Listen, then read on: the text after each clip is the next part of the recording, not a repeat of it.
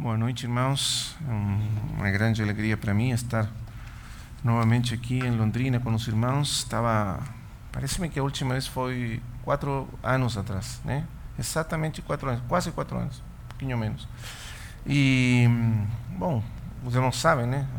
A pandemia, tudo o que aconteceu, eh, as viagens pararam. E, e agora, novamente, essa é a minha primeira viagem, de fato, assim Houve outra o ano passado, ficamos com a minha esposa três meses em Espanha, porém a primeira viagem de volta para o Brasil em quatro anos. Então, graças ao Senhor, porque o Senhor ainda nos mantém né, nas suas mãos e posso ver tanto irmão querido perseverando no Senhor. E isso é sempre uma, traz alegria ao coração. Os irmãos, é, quando eu fui convidado, eu, os irmãos me falaram que eram três dias de compartilhar.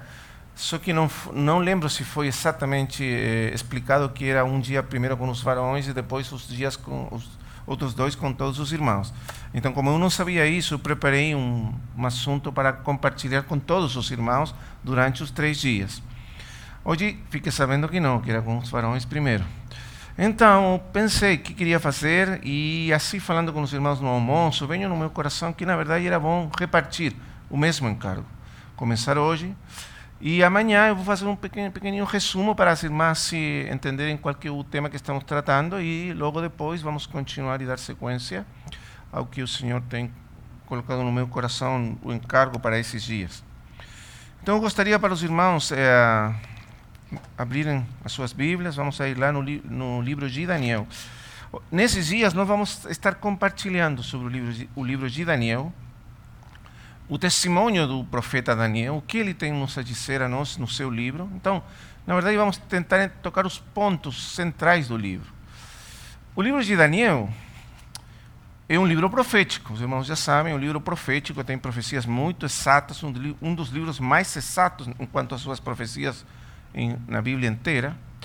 Porém, nós não vamos focar no assunto profético, especificamente, apenas assim, passando pelo lado porque o, o nosso encargo vai ser ver qual que é o, é o propósito, qual que é a visão do livro, o que, que o livro tem a nos dizer sobre os princípios fundamentais, princípios espirituais fundamentais para nós os dias de hoje. E não tanto a questão profética, na verdade não vamos focar na questão profética especificamente. Então, vamos ler aí alguns versículos para começar, livro de Daniel. Capítulo 1, versículo 1 até o 5. O livro do profeta Daniel, capítulo 1, versículos 1 até o 5. No ano terceiro do reinado de eh, Joaquim, rei de Judá, veio Nabucodonosor, rei da Babilônia, a Jerusalém, e a sitiou. E o Senhor lhe entregou nas mãos a Joaquim, rei de Judá, e alguns dos utensílios da casa de Deus. E esse, esses levou-os para a terra de Sinar, para a casa do seu Deus, e os pôs na casa do tesouro do seu Deus. Disse o rei Aspenaz, chefe dos seus eunucos, que trouxesse alguns dos filhos de Israel, tanto da linhagem real como, como dos nobres, jovens sem nenhum defeito, de boa aparência, instruídos em toda a sabedoria, doutos em ciência, versados no conhecimento e que fossem competentes para assistirem no palácio do rei e lhes ensinasse a cultura e a língua dos, dos caldeus. Determinou-lhes o rei a ração diária das finas iguarias da mesa real e do vinho que ele bebia, e que assim fossem mantidos por três anos, ao cabo dos quais assistiriam diante do rei. Entre eles se achavam dos filhos de Judá, Daniel, Ananias, Misael e Azarias. Vamos ler também no último capítulo do livro de Daniel, o capítulo 12. Vamos ler dos versículos 8 até o 10. 8 até o 10.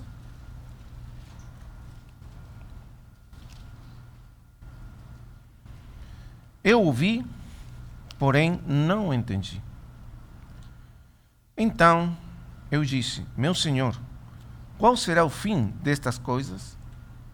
Ele respondeu: Vai, Daniel, porque estas palavras estão encerradas e seladas até ao tempo do fim. Muitos serão purificados, embranquecidos e provoados, mas os perversos procederão perversamente, e nenhum deles entenderá, mas os sábios entenderão. Vamos ler até aí. Com certeza, irmãos, nós estamos vivendo os tempos de escuridão. Não apenas tempos de escuridão, porém tempos de crescente escuridão. Claramente, as trevas estão crescendo na terra. Estamos experimentando um tempo, estamos vivendo, experimentando tempos perigosos. Não perigosos no sentido que o mundo dá essa palavra, porém no sentido que a Escritura dá essa palavra. Estou fazendo a citação de Paulo no que ele escreve para Timóteo. Ele diz: deve saber isto também, que nos, nos últimos dias virão tempos perigosos. E então ele descreve, Paulo, o apóstolo Paulo para Timóteo, que os últimos dias serão perigosos, tempos perigosos. Assim ele descreve os últimos dias. E perigosos no sentido, primeiramente, moral, ou espiritual, e segundo, moral. E por causa disso, por causa da confusão moral e espiritual dos últimos dias também, e isso trazerá, logicamente, consequências no mundo social, político, econômico. Porém, a raiz do problema, da confusão, do, do perigo do, dos últimos tempos, será espiritual e moral. E daí vem tudo o que vai acontecer nos últimos dias. Sem dúvida, irmãos, nós no Ocidente estamos experimentando, os cristãos do Ocidente, estamos experimentando uma mudança, uma, uma mudança radical na, eh, na vida do mundo, na vida social, econômica, política. Eu estava falando agora com meu irmão, recém agora, estamos chegando a um ponto de encruzilhada na história do mundo. As coisas estão mudando, as coisas estão mudando de uma maneira radical. As pessoas, as instituições, a, a visão da vida, é, os valores morais das nações estão mudando de uma maneira rápida e, e, e radical em, em muitos sentidos. E, claramente, essa mudança está indo é, no sentido contrário da palavra do Senhor, da revelação do Senhor, da, dos ensinos da palavra do Senhor, claramente no sentido contrário. E os crentes estamos experimentando crescentemente a oposição do mundo e o que significa estarmos, por dizer assim, contra a corrente do mundo, indo em contra da corrente e do sentido em que o mundo inteiro está indo, principalmente nas questões morais.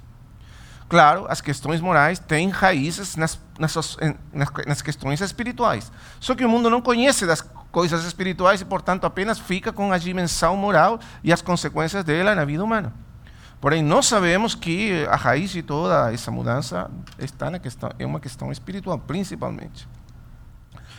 Então, quando nós olhamos para o mundo hoje, claramente precisamos sabedoria, de, direção do Senhor. Que como nós vamos nos conduzir nesse tempo de trevas crescentes? Os irmãos sabem que o Senhor Jesus descreveu o tempo final como um tempo também de dificuldades e trevas e dores crescentes. Então, faz parte da, da, da configuração da, dos últimos dias essas características.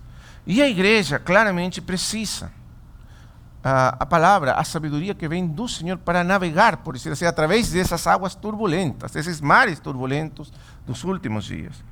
E o livro de Daniel, nós já limos, foi escrito com esse propósito. Você vê claramente como, como termina o livro. Estas palavras estão encerradas e seladas para o tempo do fim. Assim acaba o livro. Quer dizer, esse livro, tanto este livro como também o Apocalipse, que é o livro paralelo do Novo Testamento, se tornará vital no tempo do fim. Porque as palavras que foram escritas nele já faz tantos anos atrás, 2.500 anos atrás, cobrarão importância vital nos últimos dias, disse o, Senhor para Daniel aí no final. Porque Daniel disse: Eu não entendi. Eu não entendi o que o anjo me mostrou. Muitas das coisas que ele viu nas suas visões, ele não entendeu, entendeu naquele tempo porque estavam encerradas, fechadas. Porém, quando nós chegarmos ao tempo final, então sim, essas palavras serão abertas e nós poderemos entender o que é o assunto, quais, são os assuntos centrais que o livro está tratando. Então vamos começar tocando alguns pontos. Eu vou tocar, se o Senhor permitir, nesses dias, oito pontos que o livro coloca para nós nesses dias. Uh, o testemunho do, do, profeta e do livro de Daniel para nós nesses dias. Então, vou colocar oito. Vamos começar com o primeiro. Nós já limos, capítulo 1, versículo 1 ao 5. E nós podemos ver que o livro começa nos contando a situação, a história, o contexto do, eh, onde começou a história, a jornada do profeta Daniel. E começou com, a, com uma situação que o mesmo livro de Daniel descreve com uma palavra, que se repete ao longo do livro várias vezes. A palavra assolação ou desolação, depende, dependendo da tradução, da versão da Bíblia. Porém, a mesma palavra, assolação ou desolação. Começa assim: a desolação, a assolação de Jerusalém. Podemos ler um versículo onde ele descreve isso. A palavra se repete várias vezes. Vou dar os versículos aos irmãos. Não é necessário os irmãos lermos agora os versículos, porém, se você quer anotar, está no 8.13, no 9.27, no 11.31 e no 12.11. A palavra desolação ou assolação. Por exemplo, nos falam, essas passagens nos falam do, da abominação desoladora, nos falam do desolador, nos falam das assolações ou desolações de, de Jerusalém. É uma experiência que está aí por trás, como pano de fundo, do que está acontecendo no tempo eh, do profeta Daniel. Então vamos ler apenas um versículo, capítulo 9, versículo 2.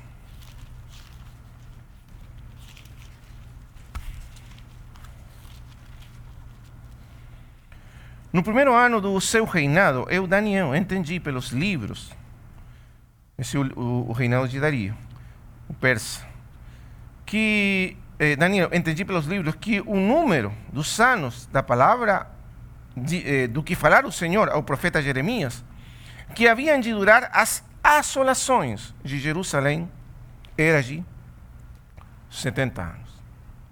Então, quando começa, começa a história de Daniel, a sua jornada, é no momento em que Israel entrou numa situação muito grave na história, principalmente do Reino do Sul, e literalmente foi o fim de uma idade para Israel.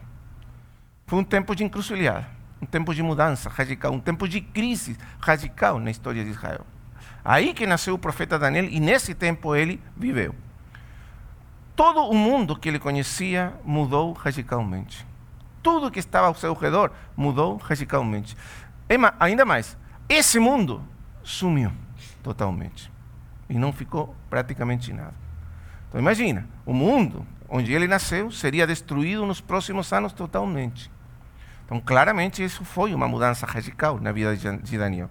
Você tem que lembrar que ele nasceu em Israel, no Reino do Sul, Judá, já mais ou menos um, 122, 130 anos antes, o reino do norte tinha sido destruído pelos assírios.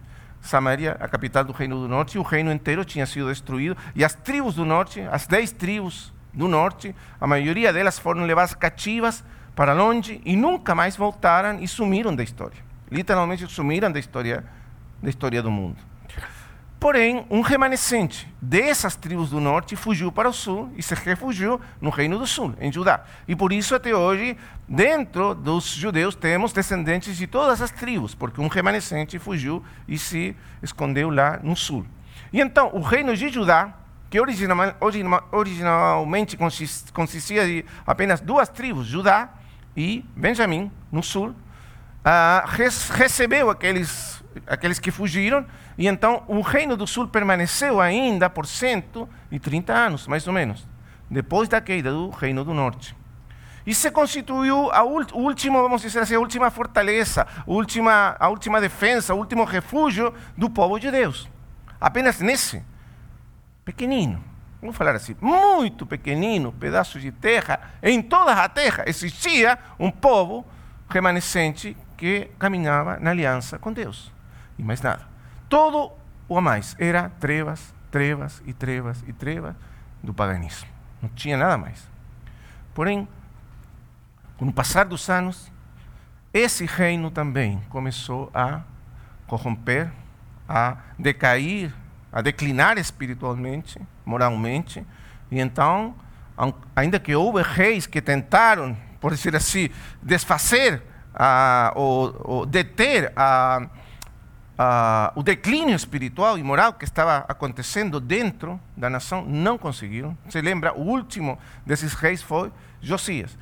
E quando morreu Josias, então os, pro, os outros reis que vieram foram reis que fizeram como, como, como falam os profetas, né? fizeram o que é mal, o que é ruim aos olhos do Senhor, e portanto vem finalmente o juízo de Deus, como, estava como tantos profetas falaram, que o juízo estava vindo e Jerusalém seria destruída, e ainda o templo seria destruído, e as pessoas não acreditavam nisso, porque eles acreditavam que o templo era era, era indestrutível, era, era algo que deveria durar para sempre, que era a garantia da presença, do cuidado de Deus para com eles, e esse templo era a segurança deles. E quando os profetas começaram a falar, não, o Senhor vai destruir o templo, Jeremias principalmente, então eles disseram, não, é impossível, Jeremias, você está blasfemando contra Deus, você está errado, você está falando coisa que é até blasfêmia. Você lembra disso? E acusaram ele, perseguiram ele. Então, ninguém acreditava que fosse possível a destruição do templo, porque o templo e Jerusalém, a cidade, a cidade sagrada, significava tudo para eles. Era o centro da sua religião, o centro da aliança e tudo mais. Porém, eles estavam espiritualmente e moralmente corrompidos. E chegou o dia em que o, juízo de Deus os alcançou. E foram os dias de Daniel. No ano terceiro do reinado de Joaquim, rei de Judá. Essa aqui que ele menciona, de fato, é o, o, o rei Nabucodonosor. Foi assim. O Império Assírio, que foi o grande império dominante por muitos séculos na história, que destruiu o Reino do Norte, nos últimos anos, por aí por por o ano 605, ele foi destruído pelos, pelos exércitos combinados, os medos e os caldeus. Foi destruído. E subiu ao trono Nabucodonosor rei dos caldeus. E ele começou a conquistar e a tomar todo o que tinha sido dos assírios. E então, ele, indo para o Egito, confrontar o poder do Egito e conquistar o Egito, ele tinha que passar por Judeia. E aí se encontrou com o pequenino reino de Judeia. E foi a primeira, o primeiro sítio de Jerusalém. Primeiro. Depois ele deixou um rei aí, um rei que ele colocou, voltou para seu terra e esse rei se rebelou e então ele voltou novamente. E essa é a segunda volta, segundo sítio de Jerusalém. E foi nesse tempo que aconteceram as coisas que estão descritas aqui. Esse, esse ano, veio Nabucodonosor, rei da Babilônia, a Jerusalém e assitiou. E o Senhor lhe entregou nas mãos a Joaquim, rei de Judá, e alguns dos utensílios da casa de Deus. E estes levou-os para a terra de Sinar, para a casa do seu Deus, e os pôs na casa dos seus tesouros do seu Deus. E assim. E então, vem esse rei, vem o Nabucodonosor, que era o rei dos caldeus, cuja capital era Babilônia. Babilônia era, a, e os caldeus eram, nesse tempo, a grande potência mundial, o império mais poderoso da terra. E eles foram contra Jerusalém. E, aí começou a tragédia do povo judeu. Porque a cidade foi sitiada e o rei foi é, deposto pelo, pelo, pelo rei caldeu, por, por, Nabucodonosor, porque ele tinha traído Nabucodonosor, literalmente o tinha traído. Então, tomou ele, levou cativo, foi muito terrível, tirou os olhos deles e deixou outro rei no seu lugar. E nessa segundo, no segundo cativeiro, porque houve três cativeiros, no segundo cativeiro, ele pegou e pensou assim: era uma política que todos eles faziam. Como você poderia destruir a alma de uma nação? Uma nação rebelde, como os judeus. A maneira era levar cativo o, o mais nobre, o mais nobre deles, o mais seleito, e levar eles cativos. Então, isso, é isso que ele fez. Tomou a todos os jovens mais nobres, que constituíam, por dizer assim, a, a, a aristocracia governante. Sacerdotes, aí antes dele foi Ezequiel, que era um sacerdote, e Daniel, e tantos outros. E levou cativos. Para o quê? Para destruir eles, a alma deles, a cultura deles. E assim acabar com a, o perigo, a ameaça dessa pequena nação rebelde que se rebelava tanto contra ele. E pegou essas pessoas e levou. Levou eles cativos. Agora imagina, Daniel, um jovem, levado cativo numa cidade, numa cultura estranha, num mundo estranho. vendo como eles seus amigos, né? E tantos outros judeus, vendo como tudo que eles, o mundo, o mundo no qual eles nasceram, o mundo que era a segurança ao redor deles, estava sendo destruído. Ah, o Deus deles parecia que, se você olhasse humanamente as coisas, parecia que o Deus deles não tinha defendido eles, não tinha protegido eles. Essa é a história, aí começa a história do livro de Daniel. Uma situação de crise, destruição. Poucos anos depois, Nabucodonosor voltou e destruiu totalmente Jerusalém. Acabou com Jerusalém, derrubou os muros de Jerusalém, destruiu o templo de Jerusalém e levou todos os utensílios. E foi naquele tempo que a arca da aliança sumiu para sempre. Nunca mais ninguém soube o que foi da arca da aliança. Então, imagina o que significa isso. Todos os elementos visíveis, materiais da, da vida do povo que relacionavam o povo com Deus foram destruídos. Não ficou nada. E o que ficou foi um poder terrível, pagão, que não tinha nada a ver com Deus, aparentemente, e que levou eles cativos a uma terra pagã de ídolos, onde tudo, tudo era contrário e negava a fé deles. Tudo. Tudo. Eles estavam aí, cativos, indefesos, numa terra estranha, levados sendo meninos, cortados e raiz das suas relacionamentos familiares, dos seus parentes, dos seus amigos, de tudo, da sua fé, da sua cultura, tudo destruído e levados lá. Irmãos amados, por que existe esse livro na Bíblia? Porque a resposta de Deus para o seu povo num tempo de crise profunda. Através de Daniel, o Senhor vai preparar o seu povo, vai levar o seu povo através da escuridão, através da crise, através desse confronto com os poderes das trevas e nos encorajar a nós e nos mostrar qual que é o caminho através dessas enormes crises que a igreja está e o povo de Deus está chamado a passar ao longo do tempo. Se nós estamos chegando ao tempo do fim, claramente o Senhor quer nos ensinar e encorajar como nós podemos enfrentar essa situação, como podemos resistir o que está vindo contra nós. Porque veja, aparentemente eles estão totalmente. Acabou tudo para eles. É, o que, que vamos fazer agora? Não temos mais templo, não temos mais sacerdotes, não temos mais ninguém ensinando a palavra de Deus, estamos sozinhos. E, aliás, nas mãos de um império pagão poderoso que quer transformar a nossa alma, a nossa vida, tudo. Porque veja o que acontece aqui. Logo, eles são levados lá e as penas, o chefe dos eunucos, eh, pega aqueles homens, como já dissemos, com o, o, a intenção de eh, transformar, tirar deles a fé, a religião deles, transformar eles, na verdade, em verdadeiros caldeus, colocar neles na mente, o coração, a cultura dos caldeus e deletar, apagar toda a cultura e a religião deles. Essa era, essa era a intenção. E por isso diz assim: Jovens sem nenhum defeito, de boa aparência, instruídos em toda sabedoria, doutos em ciência, versados no conhecimento, que fossem competentes para assistirem no palácio do rei e lhes ensinasse a cultura e a língua dos caldeus. Está vendo? Esse era o ponto. A língua, a cultura. A língua é a substância, é a essência de uma, de uma nação. De, apagar a língua deles, o hebreu, apagar a cultura deles e no seu lugar colocar a língua e a cultura dos caldeus. Tornar eles caldeus. Tão caldeus quanto eles, tão pagãos como eles. Entende? Esse era o ponto. Porque dessa maneira Nabucodonosor buscava destruir não apenas fisicamente a nação, porém espiritual, moral, culturalmente a nação judaica.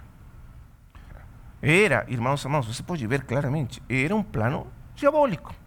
Era um plano das trevas, de destruição do povo de Deus.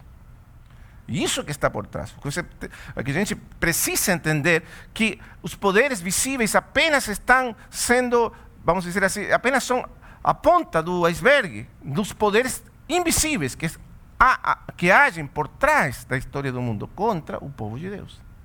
Como claramente depois Daniel mesmo vai a entender. Porém, aqui ainda ele não sabe o que está acontecendo. Ele é muito novo, provavelmente um adolescente ainda. E foram levados lá.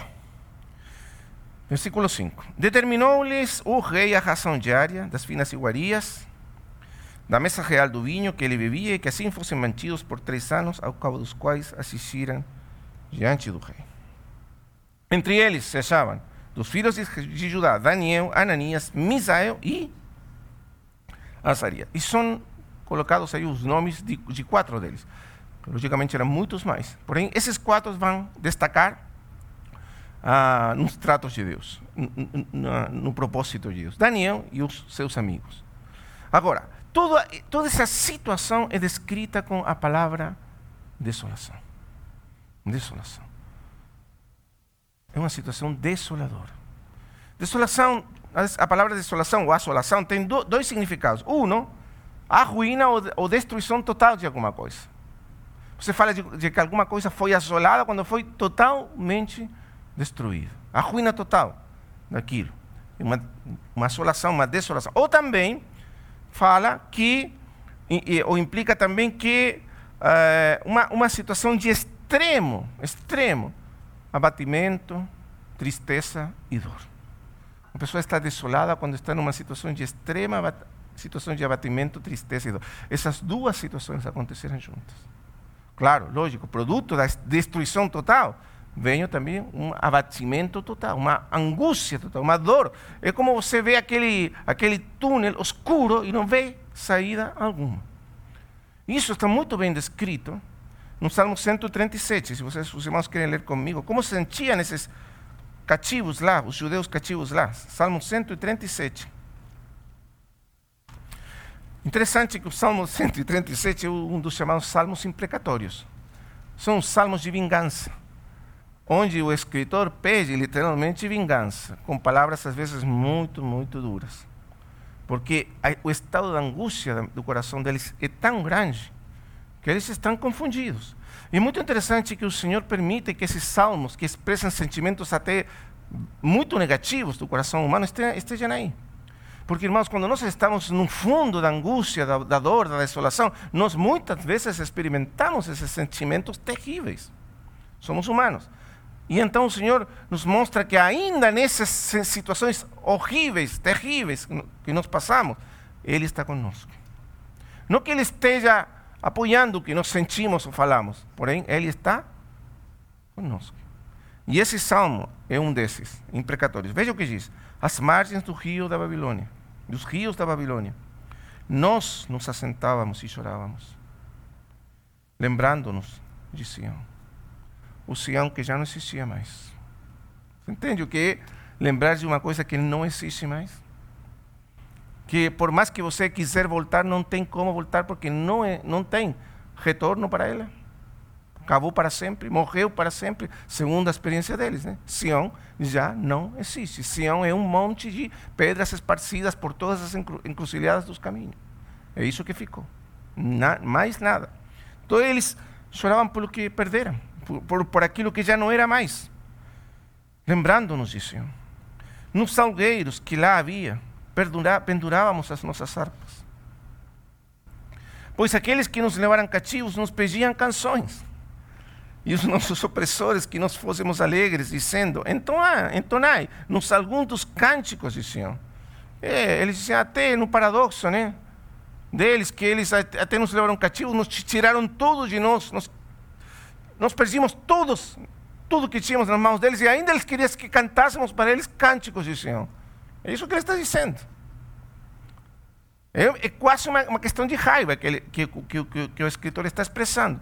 Como, como seria que uma pessoa que ainda é seu opressor, seu destrutor, e pede que você dance e cante para ele? Então ele diz: Nós penduramos as nossas harpas. De jeito nenhum íamos cantar para eles. Como, porém, haveríamos de entoar um canto do Senhor em terra estranha? Se eu de ti me esquecer, Jerusalém, que se resseque a minha mão direita, apegue-se a minha língua ao paladar se não me lembrar de ti, se não preferir ao Jerusalém na minha maior alegria. E aí continua. E você pode ver que um, é um salmo imprecatório porque ele lembra, eles lembram de como os outros povos que, que eram seus inimigos se burlavam, zombavam deles e tudo mais. E ele termina falando essa terrível, terrível petição. Feliz aquele, filhas de Babilônia, feliz. Bom, oito, para vocês entenderem o contexto. Diz: Filha da Babilônia, que has de ser destruída. Feliz aquele que te der o pago do mal que nos fizeste.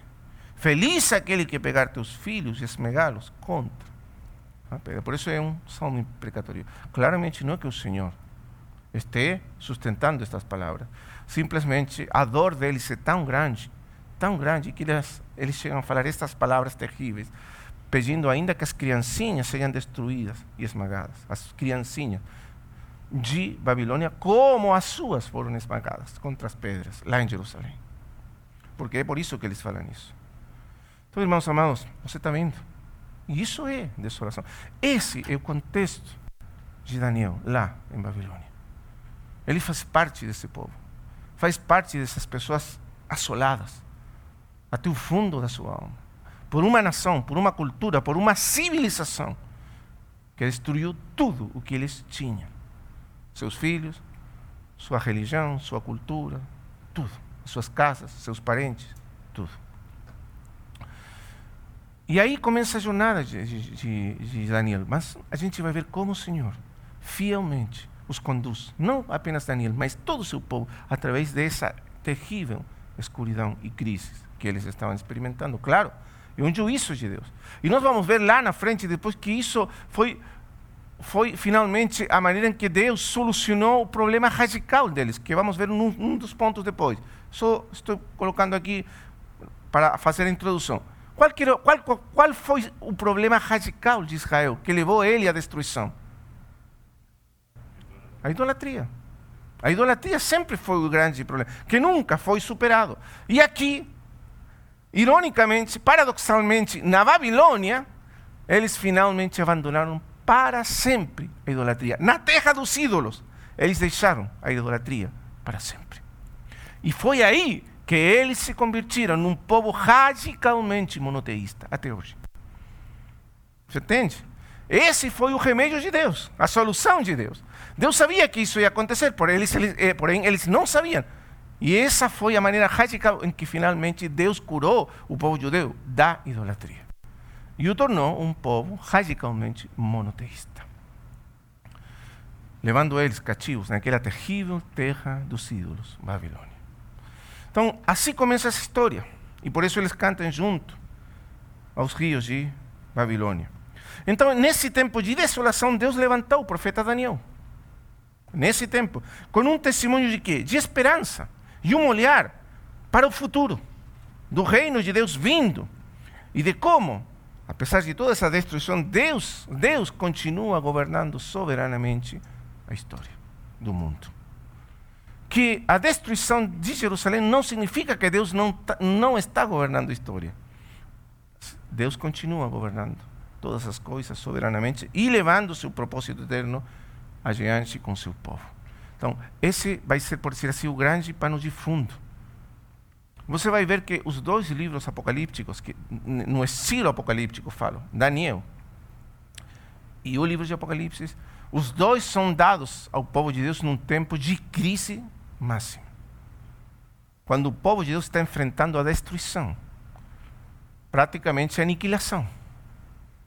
Os dois casos. Lá, pelo Império Babilônico, cá, depois, pelo Império Romano. Porém, nas duas ocasiões, o povo de Deus está enfrentando um poder terrível, político, social, cultural, econômico, que visa destruir, aniquilar o povo de Deus. E por trás disso, poderes das trevas.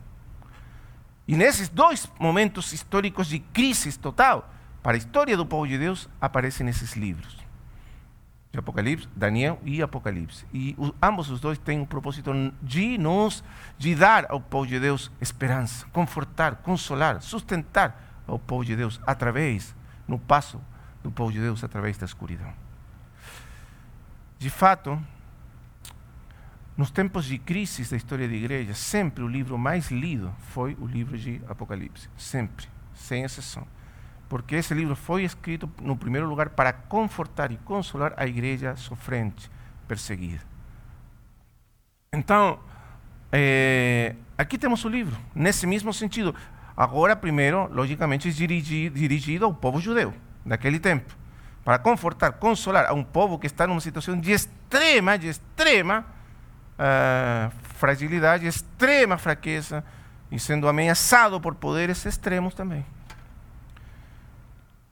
Então o profeta é levado lá. E então, vamos voltar para o livro de Daniel, capítulo 1.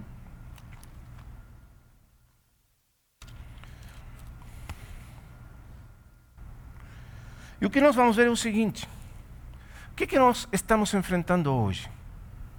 De alguma maneira, claro, de uma maneira diferente, aqui não estamos enfrentando exércitos nem poderes de exércitos que destruem e nos perseguem, porque nós hoje não somos uma nação política, os crentes não somos uma nação com um território político, não é, né? como era Israel do Velho Testamento.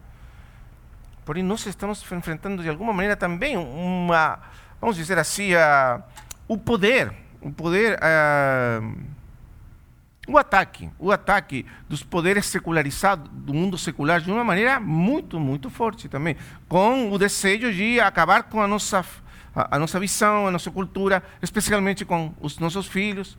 Estamos sentindo esse ataque de poderes que querem uh, tirar de nós, de tirar de nós a visão, o conhecimento, uh, a nossa identidade relacionada com Deus. Veja o que acontece aqui, porque é muito interessante.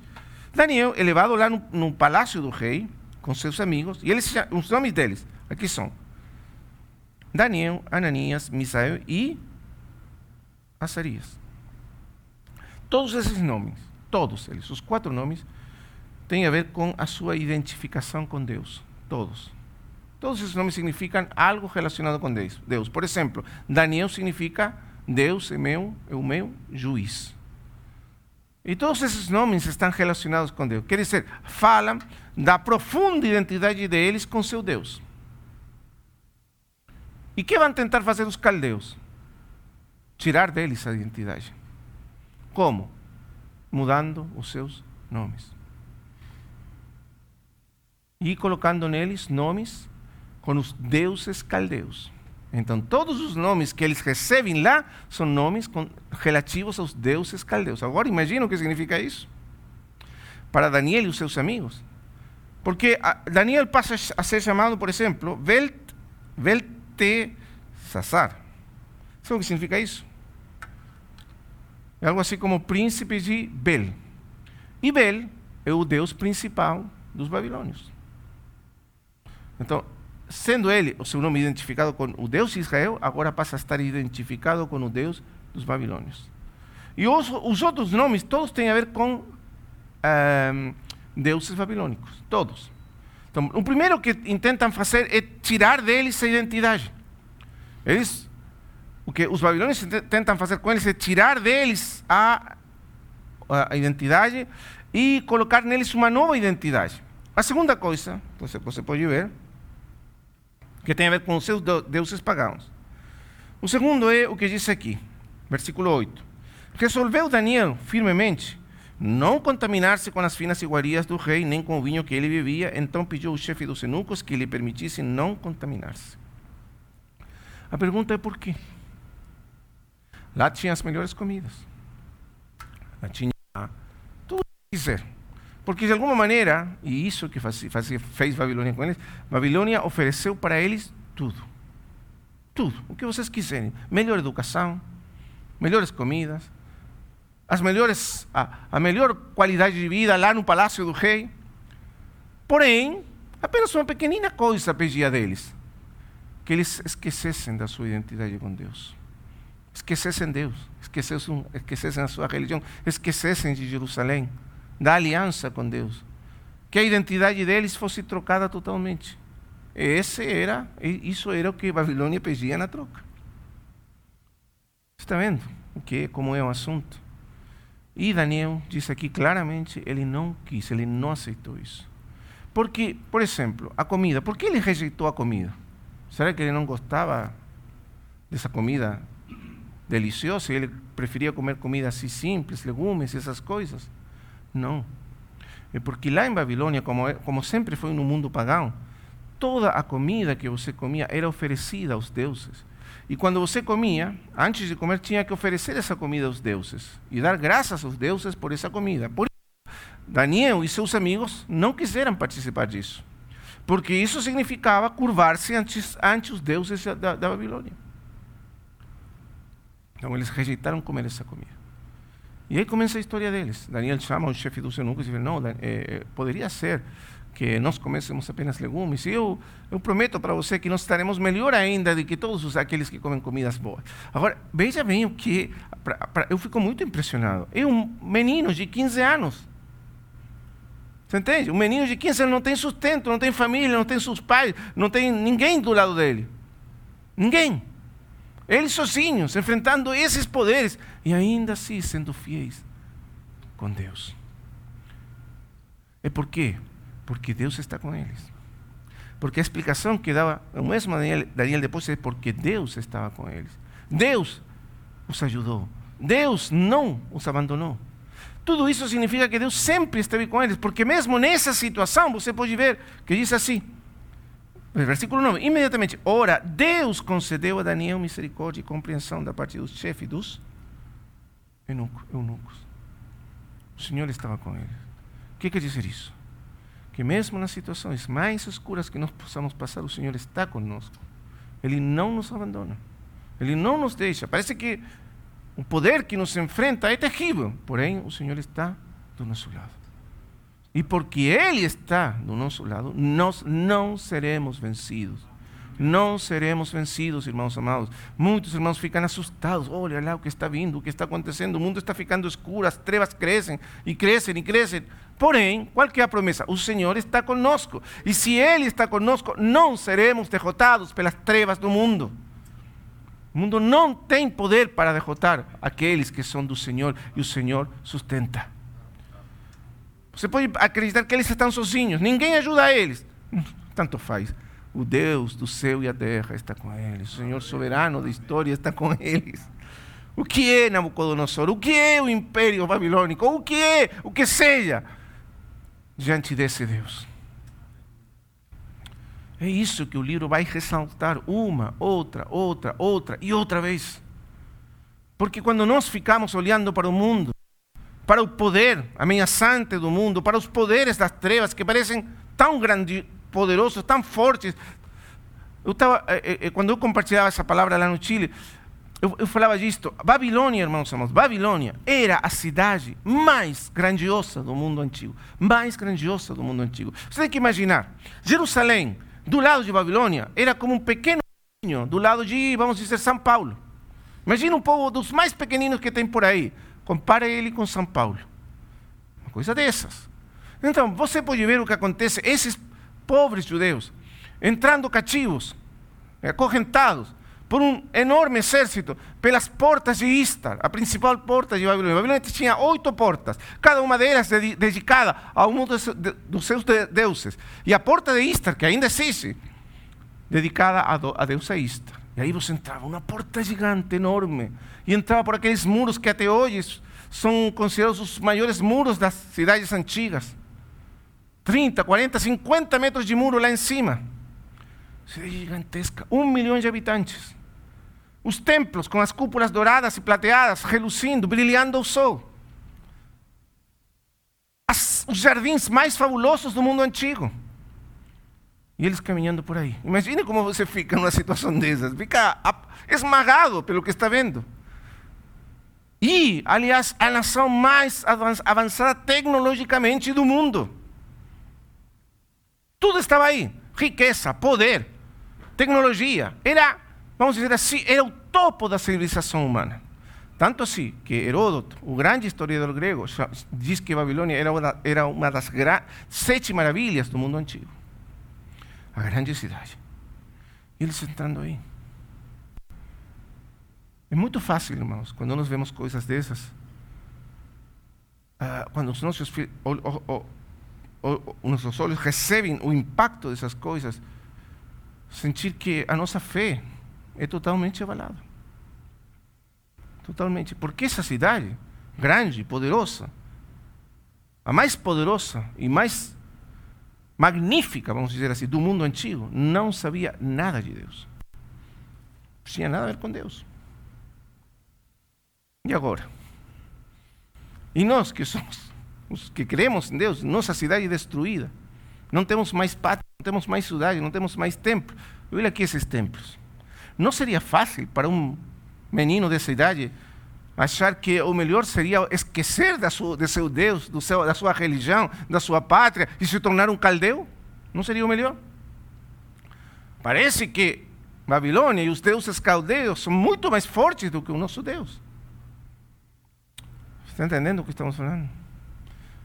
Então, aí entraram eles. Porém, fica impressionante que eles, não tendo sustento visível nenhum, não tendo nada visível do qual agarrar-se, continuam sendo fiéis. Não, não queremos saber nada com esses deuses, com essa Babilônia. Nós queremos continuar fiéis ao nosso Deus. Será que nós temos esse coração para Deus? Que frente a um mundo que parece tão, não sei se a palavra existe em português, avassalante, avassalante, avassalante? Sim. Avassalador. Um mundo que parece tão avassalador. Podemos nos manter de pé, resistir e falar: não, tanto faz, eu sou do Senhor, eu pertenço ao Senhor. Eu não vou comer da comida de vocês, eu não vou participar dos ídolos de vocês, não vou me curvar diante daquilo que vocês se curvam, não vou servir aquilo que vocês servem, mesmo que isso signifique que eu perda, que eu não consiga prosperar nessa cidade. É isso que eles fizeram. E o impressionante é que eles eram muito, muito, muito novos. O pecado supremo de Babilônia era a idolatria. Era a cidade idólatra sobre todas as outras cidades do mundo. De fato, a história de Babilônia começou lá, no, você lembra, no, no, em Gênesis capítulo 9, quando os homens se uh, rebelaram contra Deus e começaram a edificar uma torre que chegasse até o céu. E então Deus desceu e confundiu as suas línguas e eles foram espalhados por toda a terra. Essa torre foi o princípio de Babilônia. Então, Babilônia representa o homem em rebelião contra Deus. Na, no Novo Testamento você vai ver, vai ver que Babilônia é, representa a, a cidade de é, que, que representa o mundo em rebelião contra Deus. Essa cidade sempre foi inimiga do povo de Deus, sempre esteve em contra do reino de Deus. E a principal qualidade dessa cidade era a sua idolatria. Diz que Egito que em Babilônia existiam perto de 500 templos. E eles tinham mais ou menos 2.500 deuses. Deuses para todos os gostos, desejos, sei lá. Deuses. Então, Babilônia é uma cidade idólatra. E você sabe que na Escritura, o maior pecado do homem aos olhos de Deus é a idolatria. É a idolatria. Você pode ler comigo, vamos ler aí em Romanos capítulo 1, o que diz Romanos capítulo 1.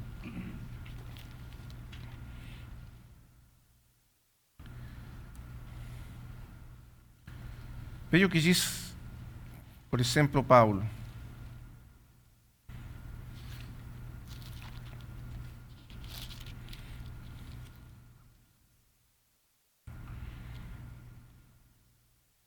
Diz: a ira de Deus, capítulo 1, versículo 18. A ira de Deus se revela do, do céu contra toda impiedade e perversão dos homens que detêm a verdade pela injustiça Porquanto que de Deus se pode conhecer é manifesto entre eles, porque Deus lhes manifestou. Porque os atributos invisíveis de Deus, assim seu eterno poder, como também a sua, a sua própria divindade, claramente se reconhecem desde o princípio do mundo, sendo percebido por meio das coisas que foram criadas. Tais homens são, por isso, indis, indes, indisculpáveis, porquanto, veja aqui, tendo conhecimento de Deus, não o glorificaram como Deus, nem lhe deram graças, antes se tornaram nulos em seus próprios raciocínios, obscurecendo-se-lhes o coração insensato, inculcando-se por sábios, tornaram-se loucos e mudaram a glória de Deus incorruptível em semelhanças de imagens de homem corruptível, bem de aves, quadrúpedes e répteis. E aqui está o pecado da idolatria. Eles rejeitaram a revelação de Deus na criação re rejeitaram que Deus revelou dele para todos os homens e, no, no lugar disso, preferiram colocar outras criaturas e adorar essas criaturas no lugar de Deus e glorificar elas no lugar de Deus.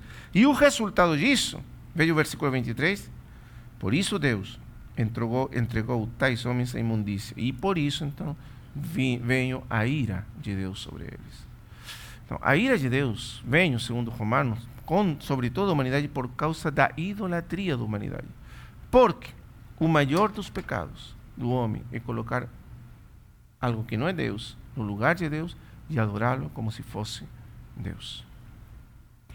Esse é o pecado supremo. É por isso, e aqui vamos adiantar um pouco no livro de, de Daniel, que a suprema manifestação da rebelião do homem contra Deus, do mistério da iniquidade, como chama Paulo, será a, o que, o, que o, o, o livro de Daniel chama a abominação desoladora, ou de desolação.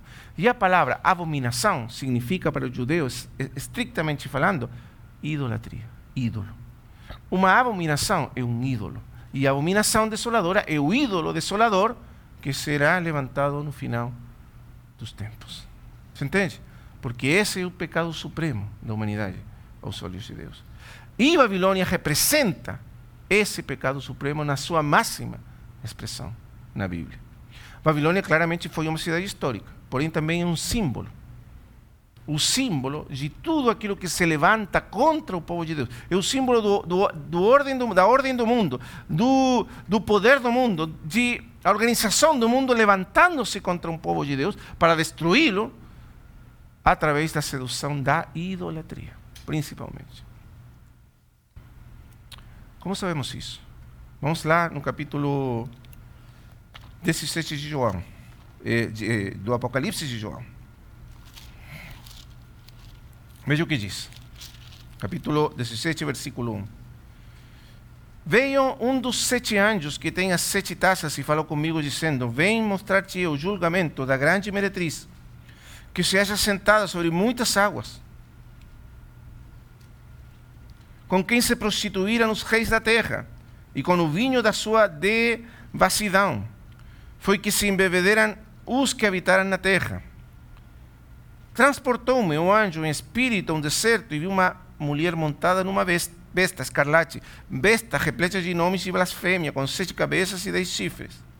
Achava-se a mulher vestida de púrpura e de escarlata, adornada de ouro, de pedras preciosas e de pérolas, tendo na um cálice de ouro transbordante de, de abominações e com as imundícias da sua prostituição.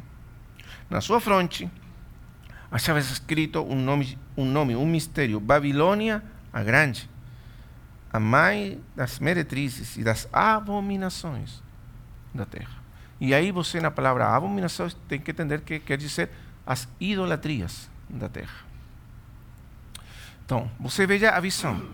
João está vendo uma mulher que está vestida como uma prostituta. É uma, de fato, ela, ela, ele a chama-se a grande meretriz.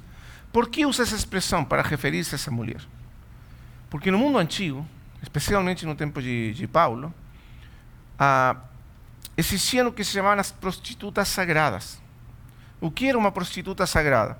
Eram mulheres que se prostituíam para promover a adoração de um ídolo determinado. Vamos supor, você tinha lá um templo em Éfeso, e aí tinha um ídolo.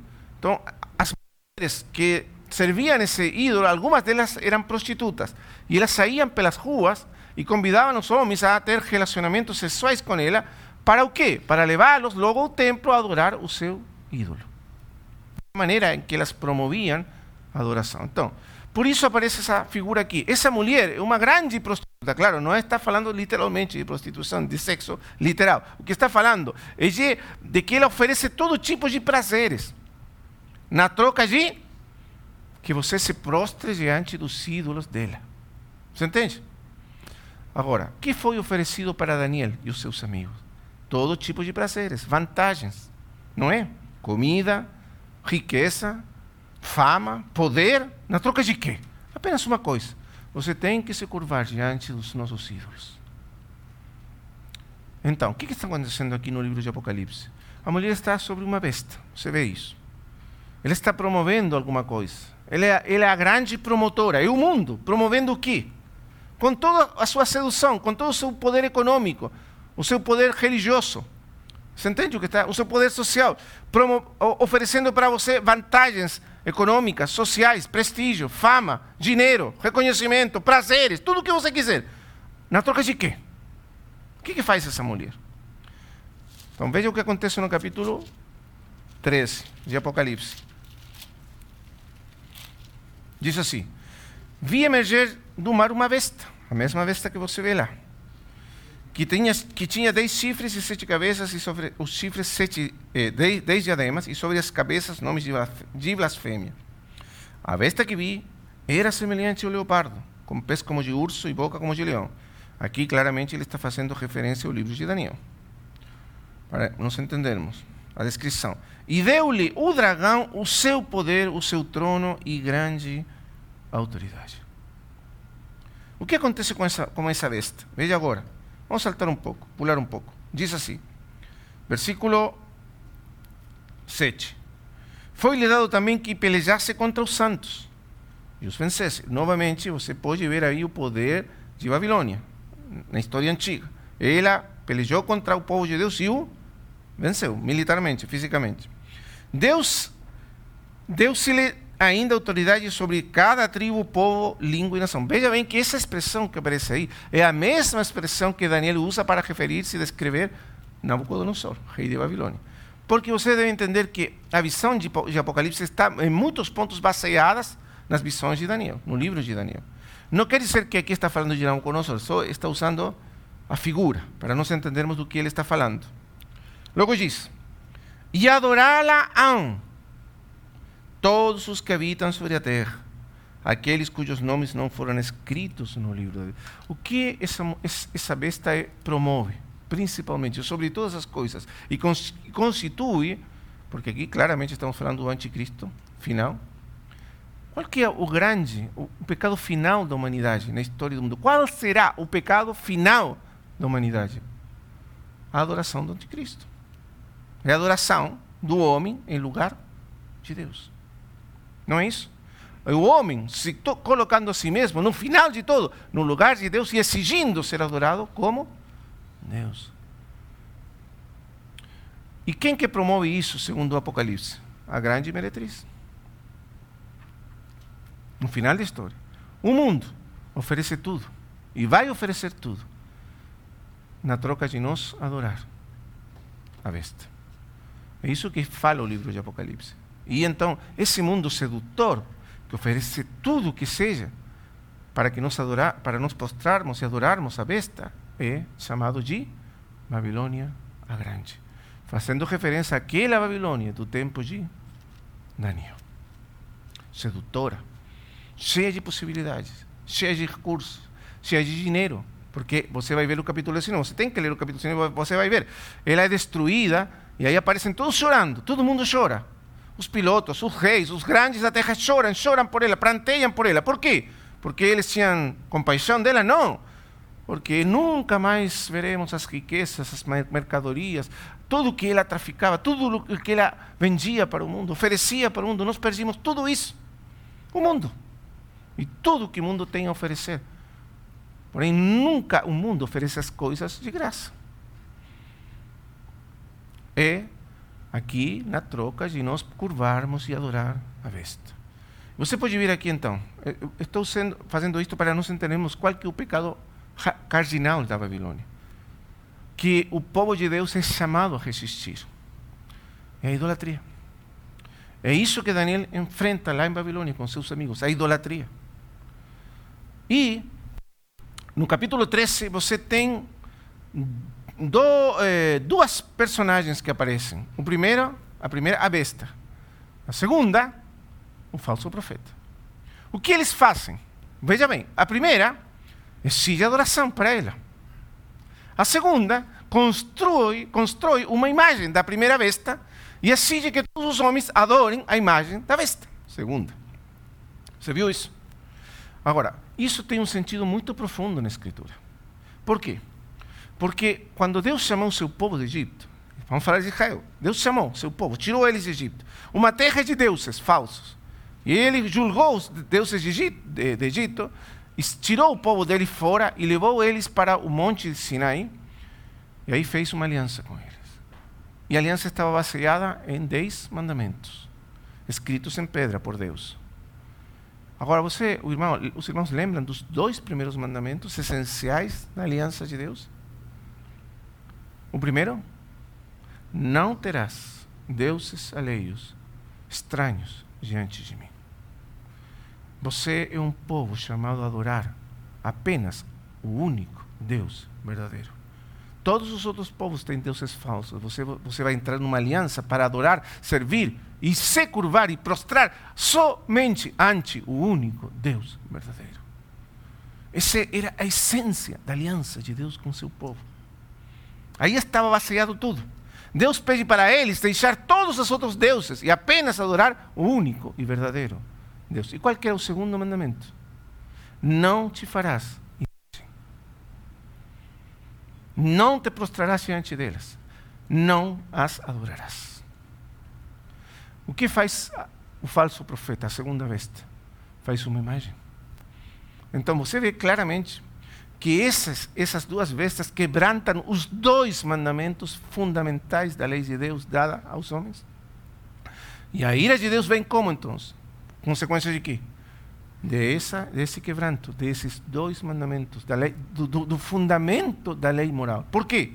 Porque quando você coloca algo que não é Deus no lugar de Deus, ou faz uma imagem falsa e se prostra entre você, diante dela, você começa a destruição de todos os princípios morais. Porque o fundamento de todos os valores e princípios morais é a adoração e o reconhecimento de Deus. E por isso o mundo quando esquece de Deus, começa a declinar até acabar finalmente numa corrupção moral total. É isso que está acontecendo hoje. É isso que aconteceu lá em Israel, antes do juízo. Então, a gente pode ver o que está acontecendo.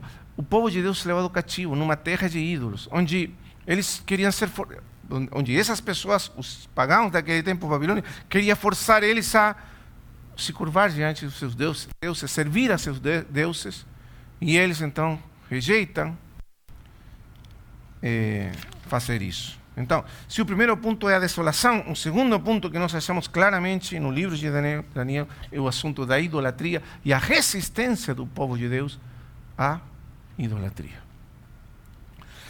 Nós temos uma história contada no livro de Daniel sobre ponto, especificamente sobre esse ponto.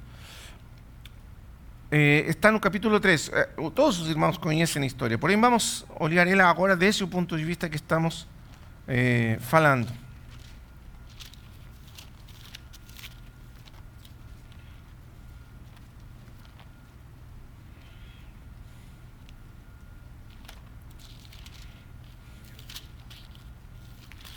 Capítulo 3. O rei Nabucodonosor fez uma imagem de ouro, que tinha 60 covados de altura e 6 de largura, levantou-a no campo de Dura, na província de Babilônia, da Babilônia. Então o rei Nabucodonosor mandou juntar os sátrapas, os prefeitos, os governantes, os juízes, os tesoureiros, os magistrados, os conselheiros, todo mundo, para que viessem a consagração da imagem que o rei Nabucodonosor tinha levantado. E então, veja agora o capítulo 4. Nisto, o arauto apregoava em alta voz: Ordena-se a vós outros, os povos, nações e homens de todas as línguas. No momento em que ouvirdes o som da trombeta, do pífaro, da harpa, da cítara, do saltério, da gaita, de folhas e toda sorte de música, vos prostrareis e adorareis a imagem de ouro que o rei Nabucodonosor levantou. Qualquer que, se não, se não prostrar e não adorar-se e não a adorar, será no mesmo instante lançado na fornalha de fogo ardente. E aqui você tem essa história. Agora é muito interessante porque a história está escrita desde a perspectiva de um profeta judaico, Daniel. Então ele nem coloca de, de que se tratava essa imagem, se que Deus era, que representava, nós nem sabemos o que era, porque para o profeta tanto faz. As, as imagens são meramente isso, imagens, estátuas, não, não representam nada real. O problema não está com, com, com o que representava a imagem. Alguns creem que era a imagem do mesmo rei Nabucodonosor. E até pode ser verdade que ele está fazendo uma imagem dele mesmo e exigindo as pessoas adorar ele. Porém, não temos, não sabemos se exatamente foi isso. O que importa aqui é o acontecimento. Você pode ver que no, no centro do livro está a resistência contra a idolatria. O rei está obrigando todos a adorar uma imagem, um ídolo sob pena de morte. E nos lembra muito, irmãos, de fato, do que aconteceu no princípio, no tempo do livro de Apocalipse. Quando no, no ano 90, 91 depois de Cristo, subiu ao trono de Roma um imperador chamado Domiciano. E Domiciano, a diferença de todos os outros imperadores anteriores, exigiu ser adorado como Deus e fez colocar a sua estátua, a sua imagem, em todas as cidades do império. Todas. E exigiu que todos os súditos, os cidadãos do Império Romano, pelo menos uma vez por ano, fossem diante do ídolo, ou da imagem do imperador, e queimassem incenso honrando a imagem do imperador e reconhecendo ele como Deus. E se eles faziam isso, eles receberiam uma carta. Uma carta que habilitava eles para continuarem sendo cidadãos do Império Romano. Porém, aquele que não fazia isso, porque os magistrados tinham que estar aí, os juízes. E se alguém não adorava a, estátua, então seria banido como cidadão do Império Romano. Poderia ser morto ou poderia perder todos os seus bens materiais. Isso aconteceu lá no primeiro século. E aqui está acontecendo uma coisa muito parecida, só que 500 anos antes na história do povo judeu. Um homem, se achando divino, construindo uma imagem dele e obrigando a todos os outros a vir para ele e adorar a imagem que ele construiu. A adorar, a servir, prostrar-se, obedecer aquilo que ele coloca como Deus. Agora, irmãos, vamos aqui uma coisa muito importante. O que é um ídolo? O que é realmente um ídolo? Hoje em dia, nós não acreditamos mais em deuses pagãos do passado. E a, até as pessoas do mundo, claramente, com exceções, por, por, por supuesto, porém, a maioria não acredita mais nesses deuses pagãos. As pessoas não acreditam mais nessas coisas. Porém, isso não significa que não continuem acreditando e prostrando-se ante ídolos.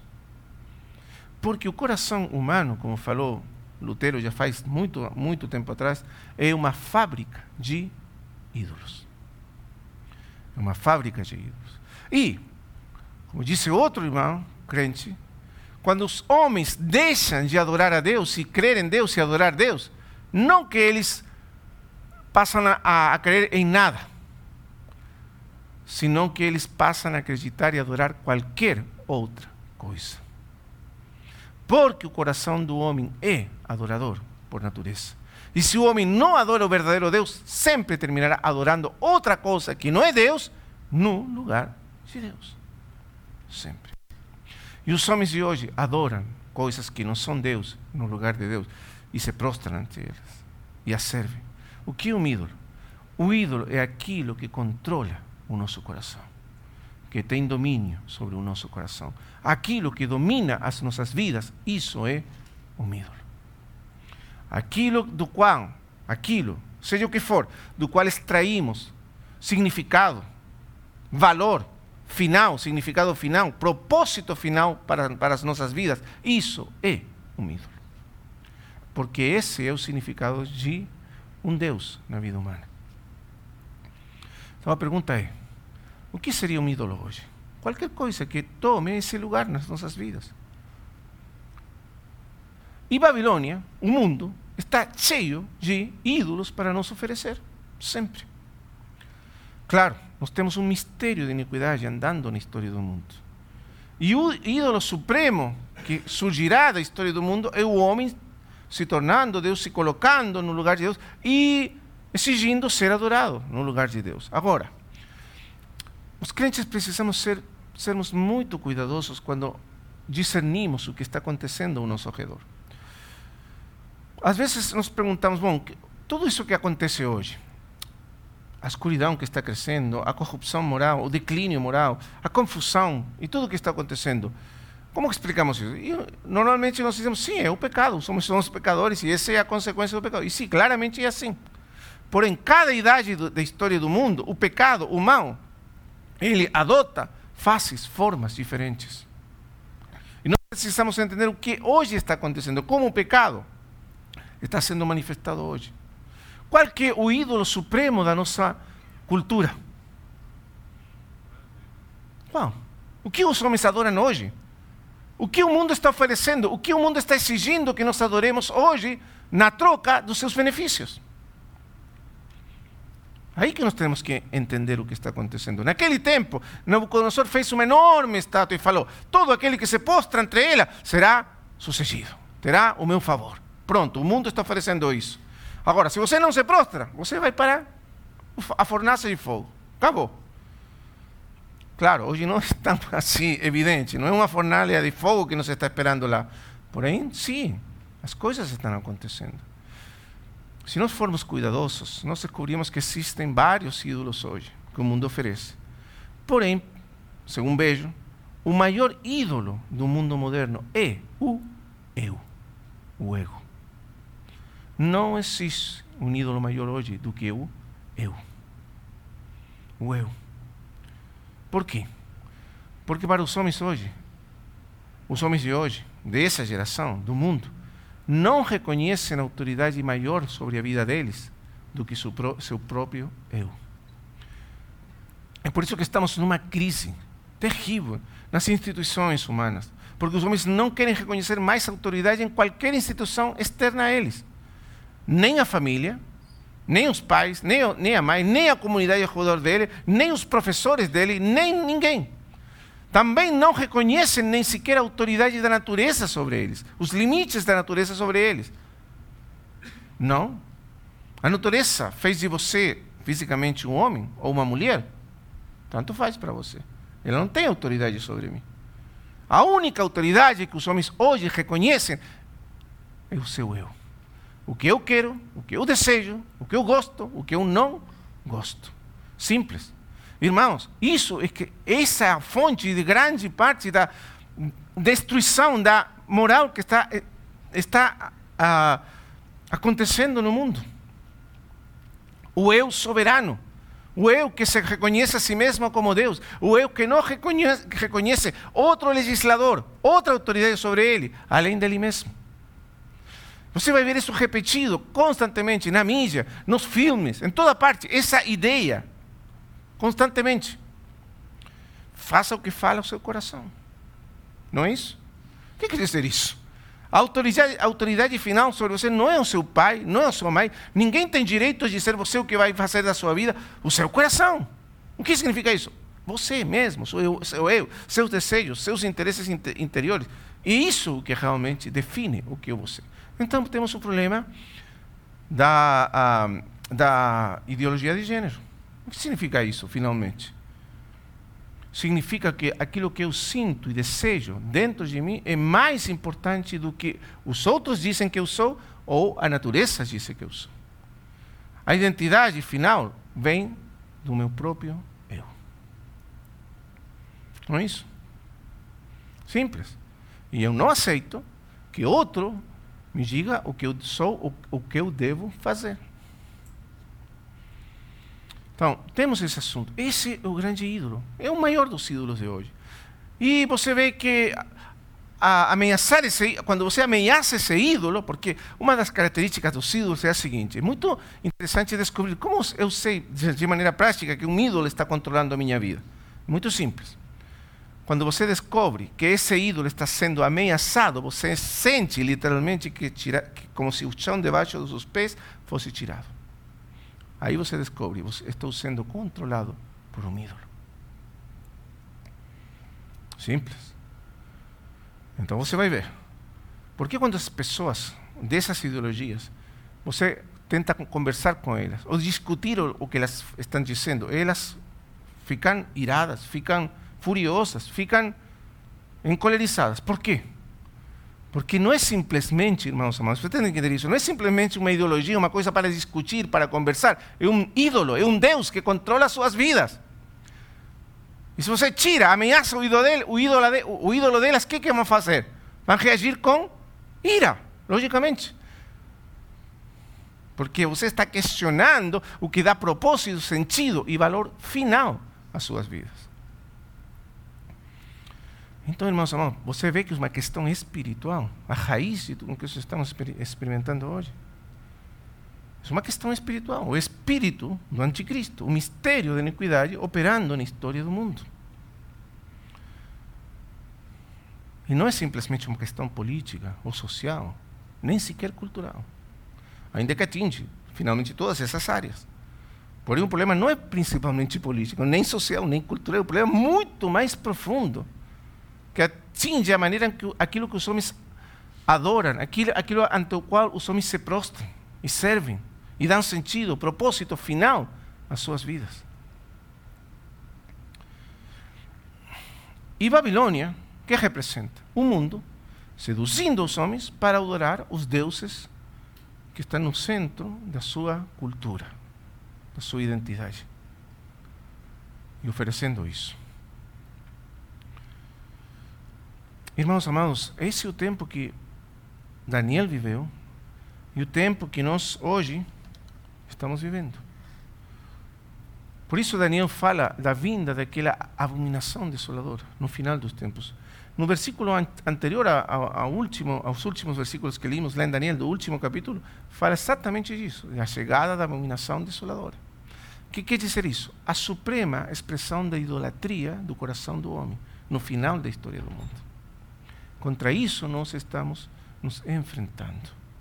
E quem que está promovendo isso? Quem que promove toda essa idolatria, essa rebelião total contra Deus? O dragão, o diabo não são os poderes do mundo, nem os príncipes desse mundo, nem os poderes políticos, nem culturais desse mundo. Claro que eles são, muitas vezes, agem ao serviço desses poderes das trevas. Porém, por trás de tudo isso, está o dragão, os poderes das trevas. E contra eles lutamos, e a eles precisamos resistir. Eu acredito, irmãos, que o que nós fizemos hoje é uma, uma introdução para entrar agora assim, aos pontos do livro de Daniel. Porque o que vai fazer Daniel? Esse é o quadro. Isto que nós enfrentamos. Agora, o que Deus dá para o seu povo? O que Deus mostra, revela, o caminho que Deus abre diante do seu povo para caminharmos através resistir essa, esse ataque que vem do mundo para destruir as nossas vidas e destruir o que nós somos. A nossa identidade, verdade? A nossa fé, tudo o que nós somos. Porque esse é o alvo desse ataque. E aí vamos encontrar os pontos que o Senhor coloca tão claramente para nós na vida do profeta Daniel e no ministério de Daniel e o livro que ele escreveu, inspirado por Deus. Amém? Vamos orar ao Senhor. Amado Pai Celestial, somos muito gratos pela Tua palavra. Gratos porque estamos diante de Ti num tempo de tanta confusão, de tanta tribulação, de escuridão que cresce na terra. Nós vemos corrupção moral, corrupção em todo sentido. Os homens se afastam de ti, dos teus princípios morais. Não só isso. Eles querem trocar os teus princípios moral, morais por outros totalmente contrários. Oh Senhor, e tu nos revelas na tua palavra que tudo isso tem a sua origem em que os homens rejeitaram o teu conhecimento, rejeitaram prostrar-se e adorar-te, rejeitaram te reconhecer como único e verdadeiro Deus. E no, no teu lugar colocaram seus próprios deuses. E pior ainda, se colocaram a si mesmos, seus próprios desejos hoje, nossa cultura de hoje, os seus próprios desejos, o seu próprio eu como supremo Deus deles.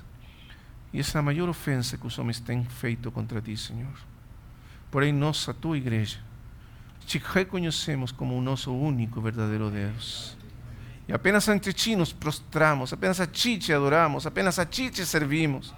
Não queremos servir nenhum outro Deus desse mundo, por muito atrativo que pareça, por muitas vantagens que, vantagens que nos ofereça. Nós apenas queremos curvar-nos ante ti e prostrar-nos ante ti e te obedecer apenas a ti e rejeitar tudo que vem do mundo para nos sermos fiéis apenas a ti.